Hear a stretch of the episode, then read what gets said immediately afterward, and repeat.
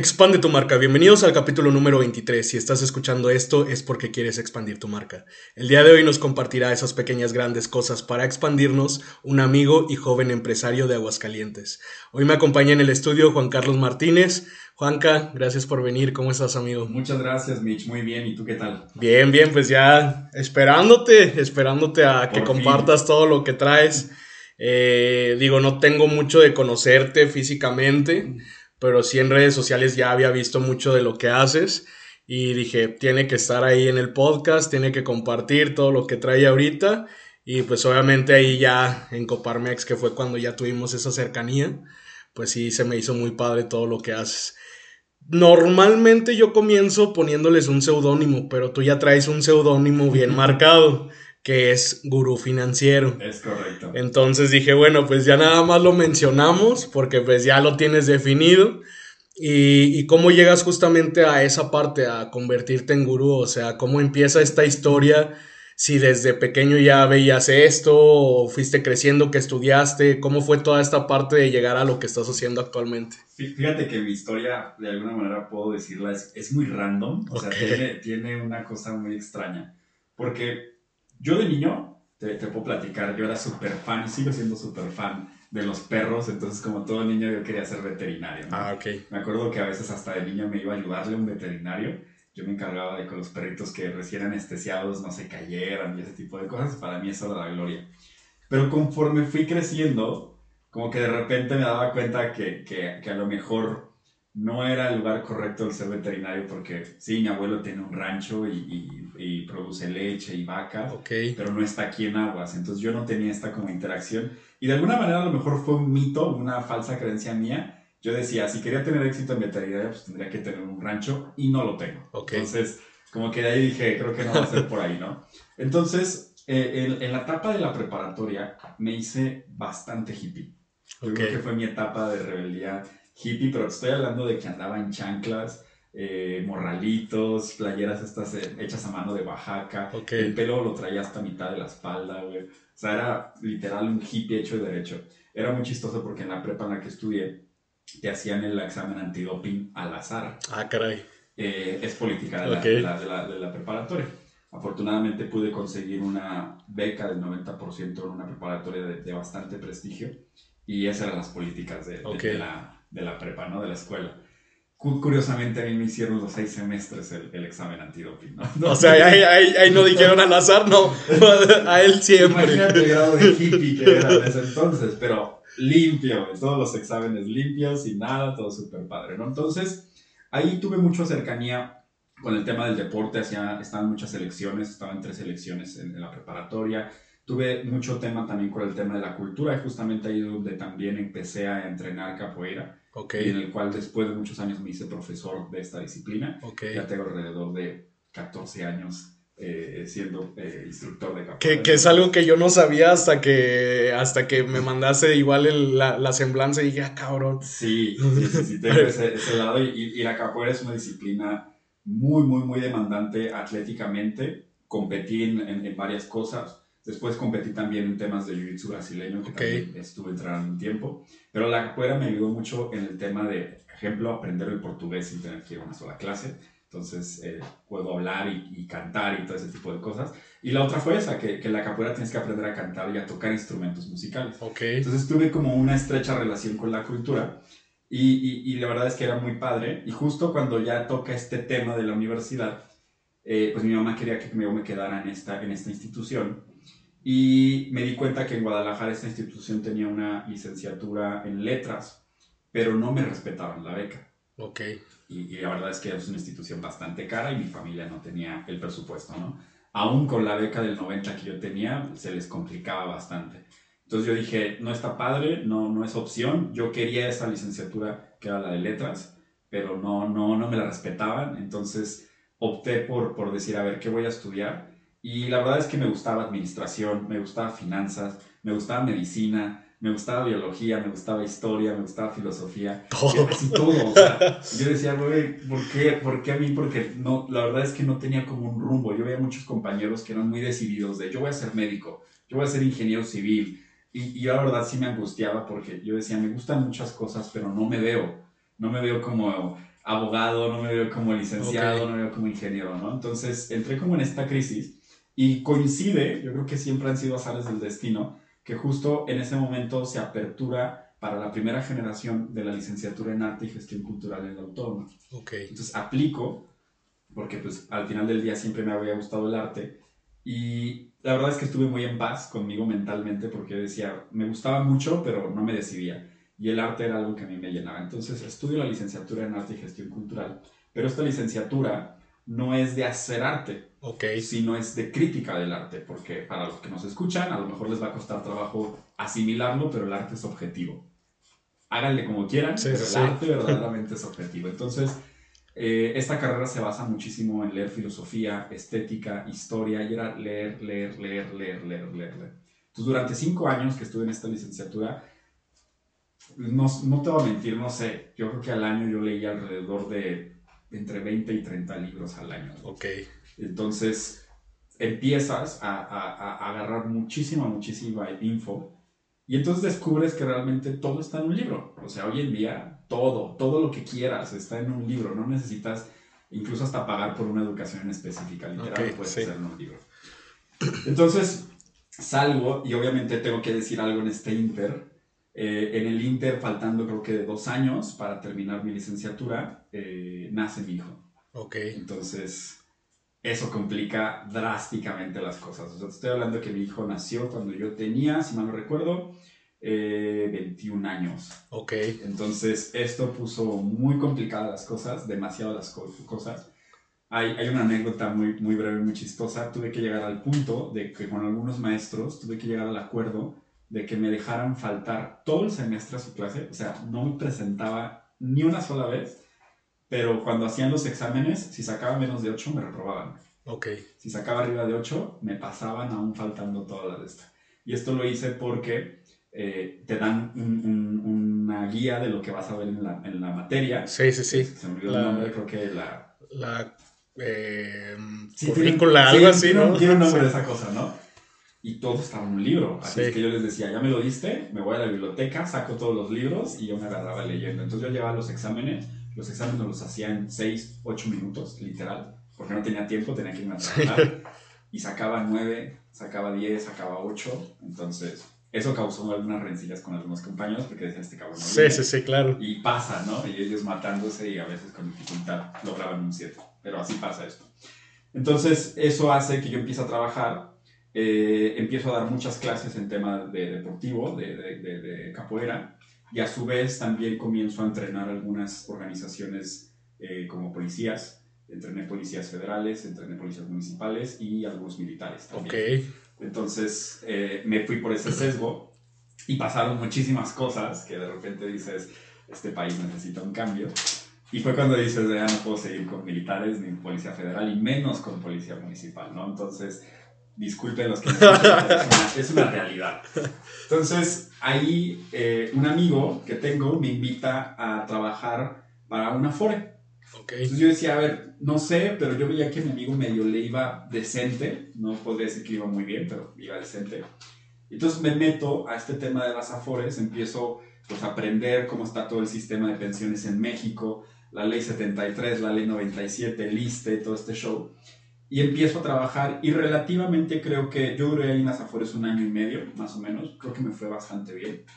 No, no podría decirte, híjole, gané los, los, los millones, pero creo que para la situación, la edad, estaba bien. Yo creo que traía como un ingreso alrededor de unos 16, 19 al mes, ¿no? entonces yo decía, entonces sí, claro, sí, sí, sí. está decente, ¿no? Y más teniendo un hijo, pues imagínate, ¿no? Todos los gastos que, que, que estaban ahí. Pero empezó a haber un sentimiento muy, muy de vacío porque la realidad del sistema de pensiones en México es que es muy complicado. O sea, la gente en México para pensionarse, para poder tener una pensión digna, la verdad es que la tiene complicada. Los Ley 73 todavía tienen ciertas ventajas que si lo planean con tiempo pueden lograr grandes cosas, pero un Ley 97 que es cualquier chavo que hoy está trabajando, o sea, no, no va a sufrir, No hay forma. Este país se va a convertir en un país de gente vieja y pobre. Es una realidad. Entonces, hay un sentimiento porque mi chamba era cambiar a las personas de una foria a otra. Y entonces el speech que haces en los Afores normalmente era el de te vamos a ofrecer un mejor rendimiento, etc.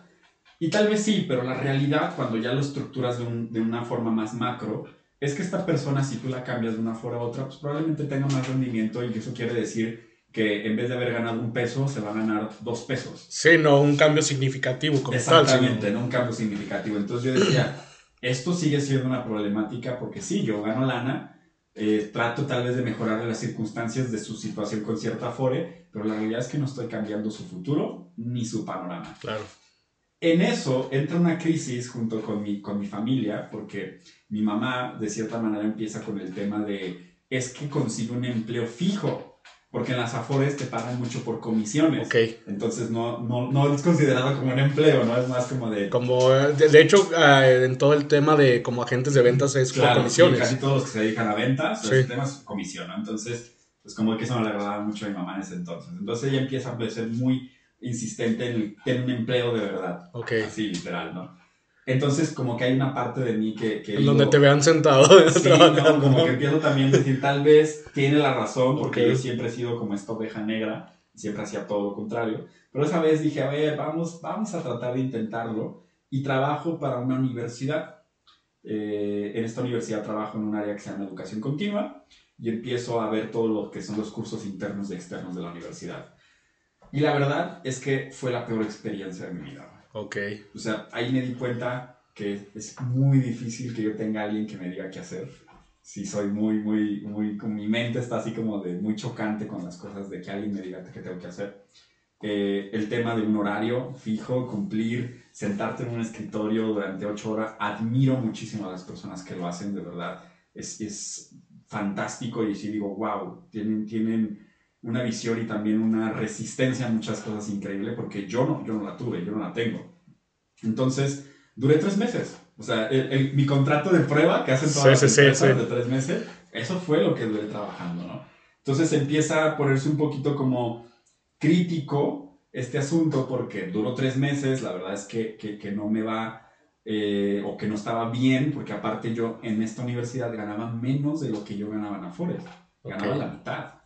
Entonces, de haber ganado algo que considero que no era mucho, pero que estaba Pero- bien, Sí, claro. a ganar la mitad decías, pero era esta ilusión porque luego ya sabes las mamás que te decían, es que si le echas ganas y te quedas, a lo mejor te ayudan para que tengas una maestría y a lo mejor ahí te Ok. tengas un doctorado y ya haces toda tu carrera educativa ahí en esta universidad y con este falso mito de que un título te va a dar Sí, totalmente. oportunidades laborales, ¿no? Que en este país no sucede.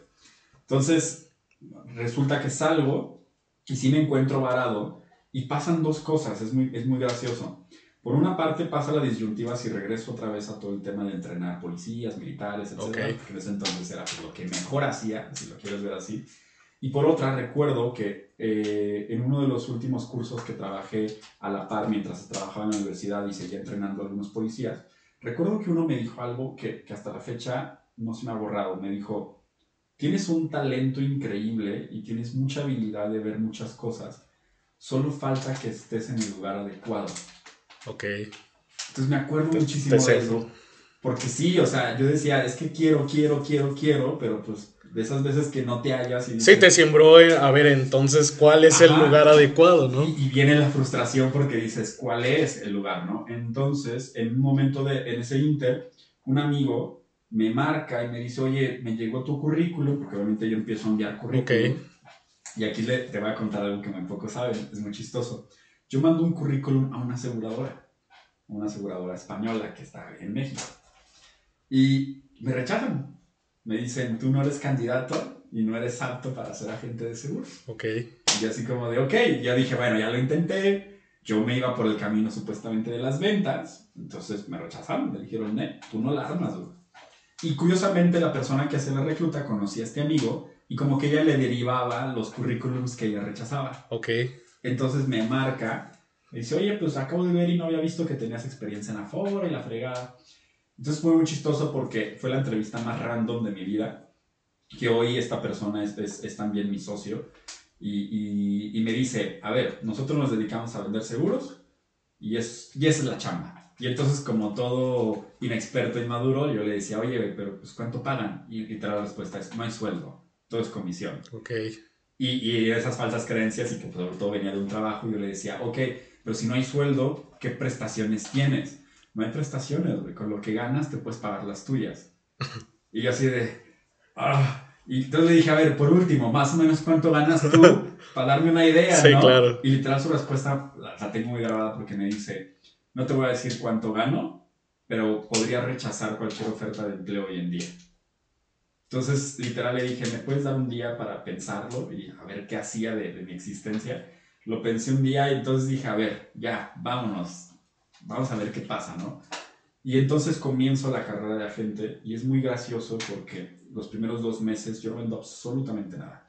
Nada, mi mercado, yo era alguien muy eh, antisocial, no, no tenía como círculos, Ok. no salía, no me gustaba, a veces no me gusta todavía. Este, entonces no tenía como un mercado cálido que tú dijeras, esta persona tiene todo eso, ¿no? Y, y venían los miedos de, me acuerdo, de que me rechaza esta aseguradora, y dice, a lo mejor estos güeyes tenían la razón. Y el tercer mes, ya cuando estoy a punto de tirar la toalla de decir no, ocurre mi primer cierre y recuerdo que de comisión yo cobré alrededor de unos ah, 18 mil pesos, una cosa así. Ok. Y entonces me hizo clic algo fantástico. Lo- La parte fantástica fue que dije, a ver, hoy, hoy en Aguascalientes, un ingeniero graduado y que a lo mejor tenga un año de experiencia, le pagan 15 mil mensuales.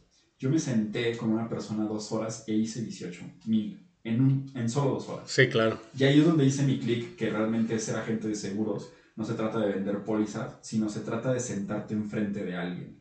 Porque si no tienes la oportunidad de poder asesorar en X cosa, no vas a vender. Así tengas todos los speech de vida y los Ok. entrenamientos de ventas y lo que tú quieras. Cualquier persona que se dedica a ventas, si quieres vender, tienes que tener gente enfrente de ti. Punto. Entonces empiezo a agarrar este ritmo y afortunadamente comenzamos como a entender el- el- este tema. Y para este entonces no había nada de memes ni de cosas así chistosas en seguros. La industria es como muy formal y fíjate, para que se den cuenta de este dato, en México la edad promedio de la gente de seguros es alrededor de 55 años. Y ese es el promedio, te estoy hablando que muchos ya tienen más que Sí. esas edades. Entonces eran personas que no estaban muy adecuadas al tema de los memes y todo eso. TikTok todavía no existe Sí, en claro. ese momento, etcétera, etcétera.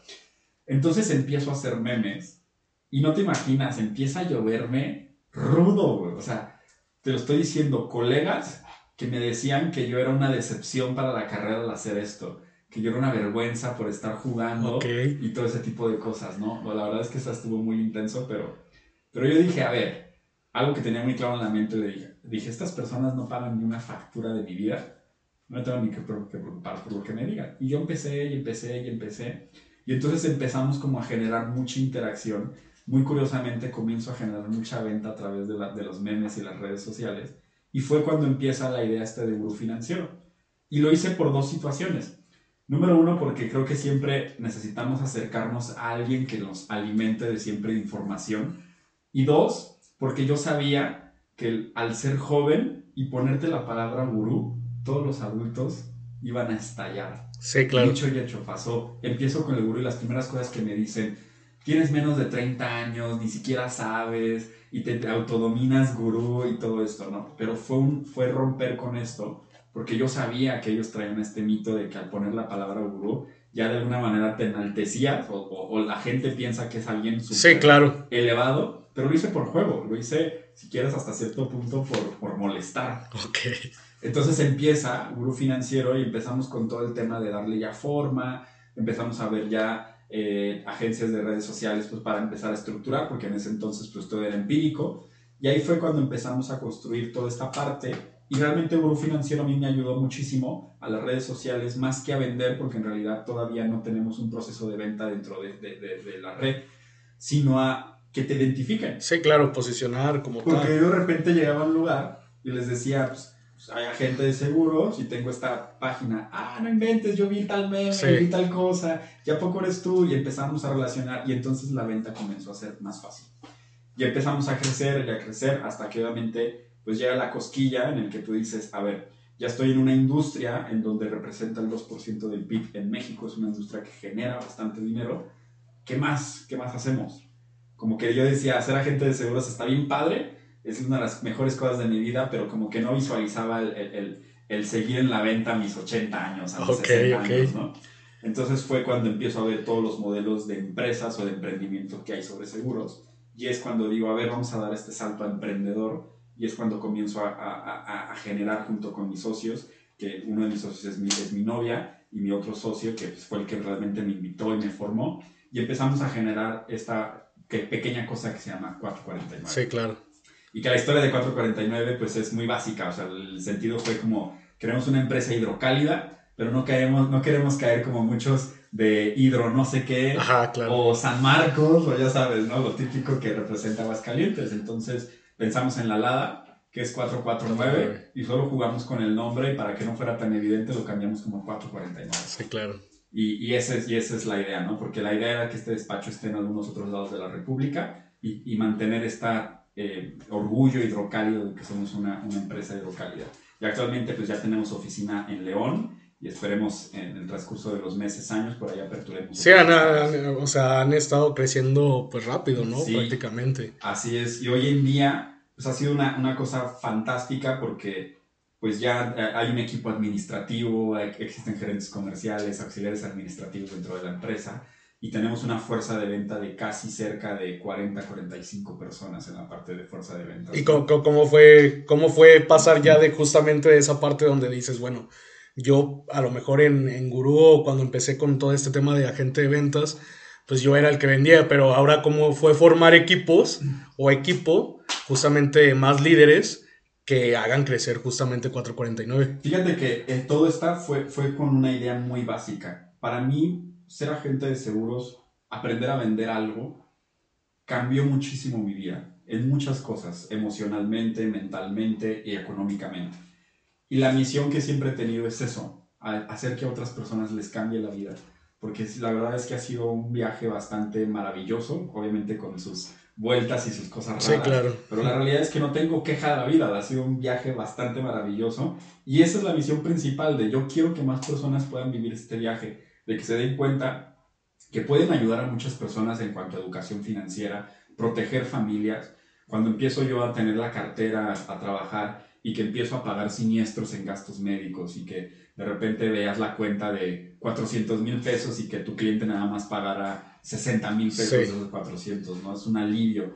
Eh, en pandemia ocurrieron fallecimientos de muchos clientes por el tema del COVID y pasaron cosas que, que dices, wow, o sea, esta, esta carrera es maravillosa porque poder decirle a otra persona, no puedo suplir a tu papá, a tu mamá, a tu pareja, a tu hermano, pero al menos puedo hacer que la angustia económica sea menos. Aquí hay un millón, aquí hay tres millones de pesos. Ha sido una emoción bastante padre y entonces yo siempre le digo a los, a los agentes es tener esta carrera es tener una misión y es con, con, tu país o con tu comunidad o con quien tú quieras y es tenemos que ayudar a que este país tenga una mejor cultura financiera, tenemos que ayudar a que más familias protejan sus finanzas, protejan su patrimonio y protejan a los que más quieren. Y ese ha sido como el, la idea básica del por qué empezamos a formar equipos de trabajo contagiándolos con esta idea de decir, tienes un mundo por hacer, como dato duro, eh, solo en gastos médicos, solo el 8% de la población en México tiene gastos médicos. Sí, ahora, ahora por ejemplo, a, esta parte que llegas de justamente qué proteger, pues llega, llega una pregunta que te quería hacer justamente el día de hoy, que es, ¿qué prioridades tenemos que tener como inversiones? Claro, fíjate, es bien chistoso porque obviamente si tú se lo preguntas a, a, muchos agentes o a cualquier persona en el mundo de finanzas, te van a dar respuestas sí. variables, ¿no? Pero yo, yo personalmente, y esta es mi opinión personal totalmente, he llegado a la conclusión. Número uno, el ser humano tiende a proteger más las cosas materiales que a sí mismo. Ok. Y eso es un completo error. Porque yo digo, a ver, aseguras tu coche, aseguras tu negocio, aseguras tu casa, hasta tu laptop y hasta el perro, güey. Pero si les pasa eso a algo, lo puedes suplir, porque sigues trabajando y lo suples. Pero si le pasa algo a tu vida, listo, game over, ya no puedes hacer nada. Si tienes una invalidez, bye, ya no puedes trabajar, ya no puedes hacer nada. Entonces yo siempre he dividido como en, dos secciones, la parte personal y la parte material. Las tres, cosas, las tres cosas básicas que tenemos que tener en la parte personal es tener un seguro de vida, porque sí o sí nos vamos a morir, amigos. Sí, claro. O sea, eso es un hecho y nadie, nadie de los que nos escucha lo va a evitar, güey. ¿Cuándo? ¿Quién sabe? Y ese es el sí, exacto. No sabes cuándo. Y lo ideal sería que fuera en tu cama, dormido, después de haber tenido toda tu familia. Pero la realidad es de que eso no lo tienes medido y te puede pasar justo en tu mejor momento de vida en donde activa, activa o económicamente estabas en el top y dejas a tu familia, hijos desprotegidos.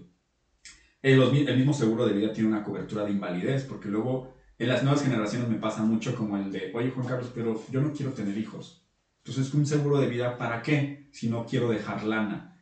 A ver, el principal generador económico eres tú y los seguros de vida cubren invalidez. ¿Qué pasa si tú el día de mañana tienes un accidente de coche, te caes de unas escaleras y ya no puedes trabajar? Y aquí yo siempre les hago una pregunta súper fuerte, es, ¿ya hablaste con tus papás y, y, ellos ya llegaron al acuerdo de que te van a cuidar cuando tú tengas una invalidez? Y esa pregunta es muy fuerte, porque la, la, realidad es que no lo hacemos. Nosotros salimos a la vida suponiendo que vamos a triunfar, que vamos a tener un montón de éxito y que nos va a ir poca madre. Pero ¿cuántas vidas no vemos que en el camino pasa algo y... sí, pues estamos de pasada. Y la realidad es de que al menos yo lo veo así, es yo no quiero afectar económicamente a mis papás. Claro. En mi caso yo sé que mi mamá va a tener toda la disposición de cuidarme si yo acabara literal, aunque se escuche muy fuerte como un vegetal, sé que lo hará, pero económicamente sé que la pasaría durísimo. Entonces es, independientemente si le quiero dejar lana a mi hijo, a mi, mujer o a quien sea, hay una lana que cubre esa parte. Si llega a pasar, no hay por qué preocuparse, ¿no? Ese es el primero, el seguro de vida. El segundo es un gastos médicos mayores. Vives en el país con el mayor índice de obesidad, con el mayor índice de diabetes y con uno de los países con mayor índice de cáncer. Y hoy día la AMIS, la Asociación Mexicana de Instituciones de Seguro, dice, y lo tiene registrado, y muchos discutirán de esto, pero si tienes una póliza de seguro y te da cáncer, la póliza de seguro promedio al año se gastará alrededor de 35 millones de pesos. Y ahí es cuando yo les pregunto, ¿quién tiene 35 millones de pesos para atender un cáncer? Claro. No hay, no hay manera, y más con un país con, con 80 millones de pobres, con uno de los países con mayor desigualdad económica, es, no hay forma. Entonces tienes que tener un seguro de gastos médicos porque no sabes no sabes el día que puedes tener un accidente, una fractura, una caída, que llegue un cáncer, diabetes, y es mejor tener claro. esta póliza, ¿no? Y te lo cuento así en corto. Mi socio por ahí tenía una enfermedad crónico-degenerativa, afortunadamente atendida por su póliza de gastos médicos. Okay.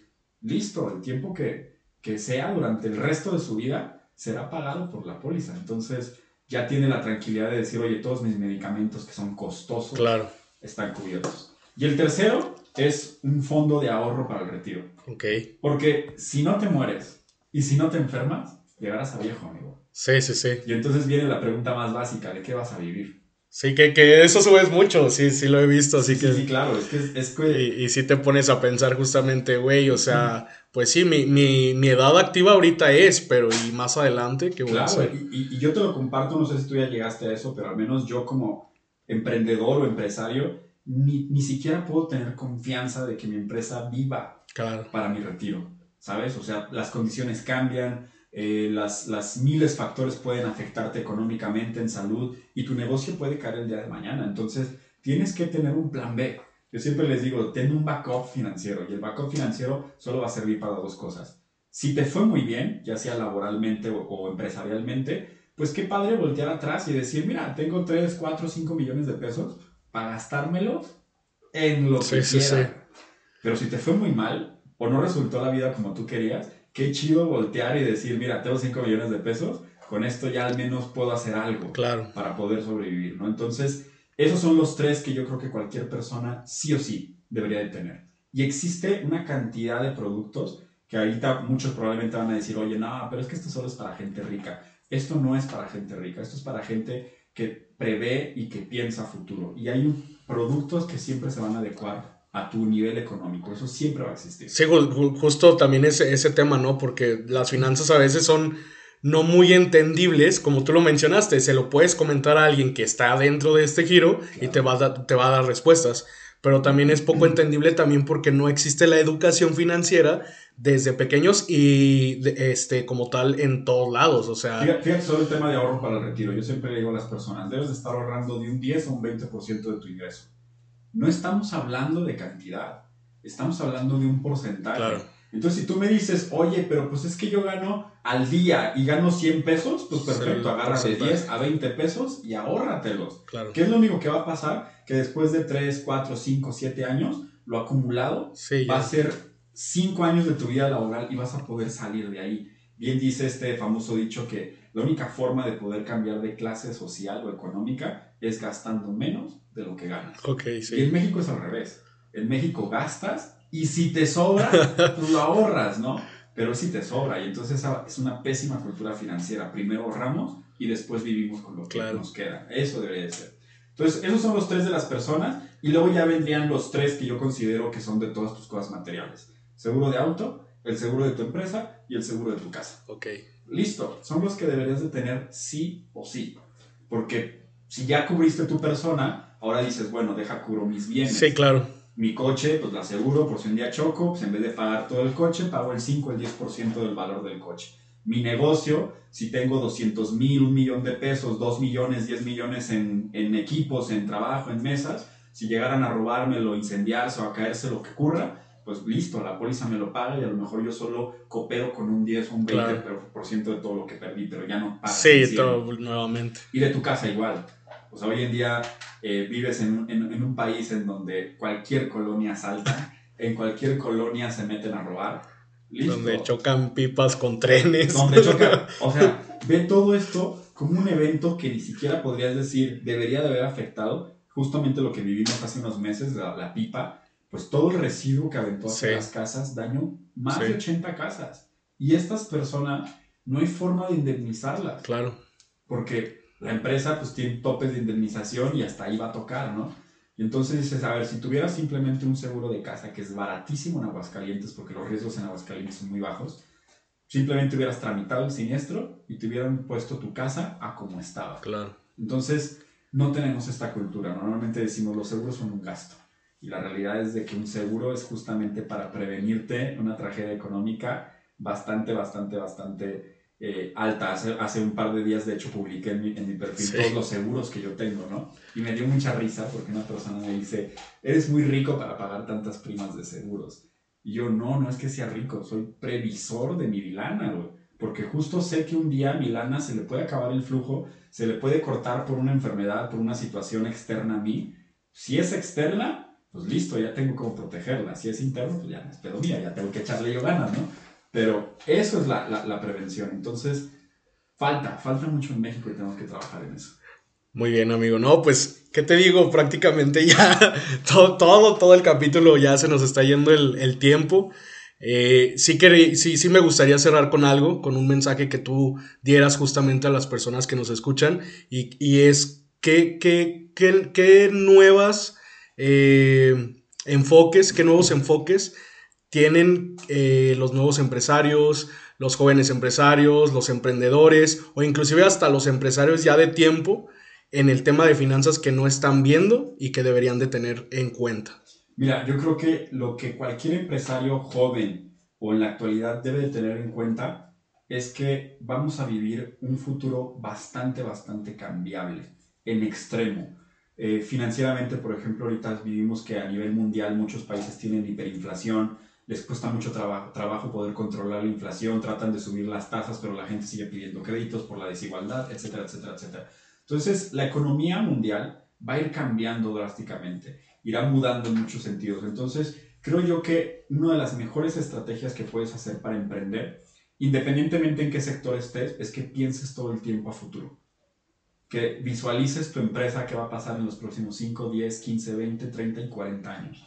Se escucha muy exagerado. No, pero... no, o sea, tengo tres meses, me está llevando el SAT, le estoy batallando y tú ya me pides que piense dentro de 40 años. Sí, la realidad es que es, es, es uno de los mejores consejos que podría darte porque te ayuda a prevenir muchísimas decisiones, te ayuda a pensar en muchísimos ángulos, en muchísimos escenarios y te ayuda a tomar decisiones un poco más acertadas. Claro. Ese yo creo que ha sido una de las mejores enseñanzas que he tenido en modelo empresarial, porque necesitas prever, necesitas prever todos los escenarios posibles, escenarios conservadores, escenarios positivos, escenarios excelentes, escenarios fatales. Y cuando ya tienes el ABC, ya tienes como un panorama, como una especie de bolita de cristal en donde dices, a ver, si tomo esta decisión podría pasar esto. Y entonces comienzas a tomar decisiones conscientes, que el emprendedor, yo creo que es uno de los errores más comunes, se deja llevar por, las, por las cosas, porque dice... La pasión, la emoción. Mi único tema es desarrollar mi idea, mi producto, y empieza a llevarse, ¿no? Yo siempre digo, no te dejes llevar, toma decisiones concretas. Algo que siempre de repente dentro de los tips a ver si alcanzamos a decirlo y desarrollarlo, pero siempre les digo, no traten su negocio como un bebé. Ok. Que eso es muy típico de es mi bebé, Sí, es sí, niño, yo lo hice, yo lo creé. La empresa, cuando tú creas una empresa, su principal objetivo, y aquí muchos van a discutir y me dirán muchísimas cosas, pero el principal objetivo de una empresa es hacer dinero Claro. lana. Que de ahí ya empiezas a hacer temas sociales, puedas dar mejores eh, empleos, mejorar muchas cosas, claro, eso es una responsabilidad que tenemos todos los empresarios. Pero ese es el concepto básico de una empresa, generar ingreso a través de un, un servicio, un producto, lo que tú quieras. Entonces, si tú le empiezas a tener este cariño de es mi bebé, te ganan las emociones. Y entonces dices, no, no lo quiero dejar. Cuando tú separas eso y dices, esto es un negocio que me tiene que dar rentabilidad y tengo que tomar decisiones, es muchísimo más fácil llevar mi emprendimiento. Vas a dar brincos muchísimo Sí, más claro. rápido, muchísimo más veloces y, y empezarás a, a dejar de impactar mucho a ver otros empresarios, porque luego cuando somos empresarios jóvenes nos pasa mucho el de, ya viste que es el empresario tal y Sí, lo sí, sí. traje y tú piensas que está moviendo millones ya y tomando decisiones. La realidad es de que lo único que hace el empresario, un emprendedor, es tomar decisiones con mayor número de gente, tomar decisiones con mayor número de ceros en la cuenta o tomar decisiones con mayor años a proyección de un emprendedor. Entonces, es visualicen, visualicen sus negocios y sus empresas en diferentes escenarios y en diferentes plazos y eso les va a ayudar muchísimo a crecer. Amigo, te agradezco. te agradezco mucho por compartirlo. Siempre, siempre igual comparto esta parte que es me da gusto que estés aquí porque pues al final también te escucho de otra forma, de otra de, de tus ideas, de todo lo que has vivido y pues también yo soy el primero en aprender, ¿no? Claro. Entonces, qué bueno que viniste, gracias por estar aquí. Gracias a ti, amigo. Me gustaría que compartas ya para finalizar tus redes sociales y que todas las personas que también nos escuchan te puedan seguir. Sí, claro, pues mira, tanto en Instagram como en Facebook me pueden encontrar como Gurú Financiero. Ya si quieren meterse en mis perfiles personales, que también están, en Facebook estoy como Juan Carlos Martínez, en Instagram como soy el Juanca. Entonces ahí me pueden buscar y de verdad es, eh, pregunten, eh, comenten, incluso hasta quéjense. Me gusta mucho esta parte de, de saber también cuál es la, la, la, oposición de las cosas y discutirlo, porque Sí. ahí también es cuando... Te encantan los debates. Sí, es buenísimo, aprendes muchísimo. Sí, claro. O sea, de verdad, yo en debate sí he tenido que llegar al punto de decir, ¿sabes qué? Ese punto es buenísimo. y Sí, yo no lo claro. tenía". Sí, sí, Porque sí. ese es esa es la ventaja del conocimiento, aperturarte Claro. y saber hasta dónde. Pero también el debate ayuda a que te, te obligues a prepararte. Sí, todavía más. Y se pone divertido cuando Sí. ya el otro trae también datos. Amigo, muchas gracias nuevamente y Gracias. nos vemos en el próximo capítulo. Hasta la próxima y muchas gracias.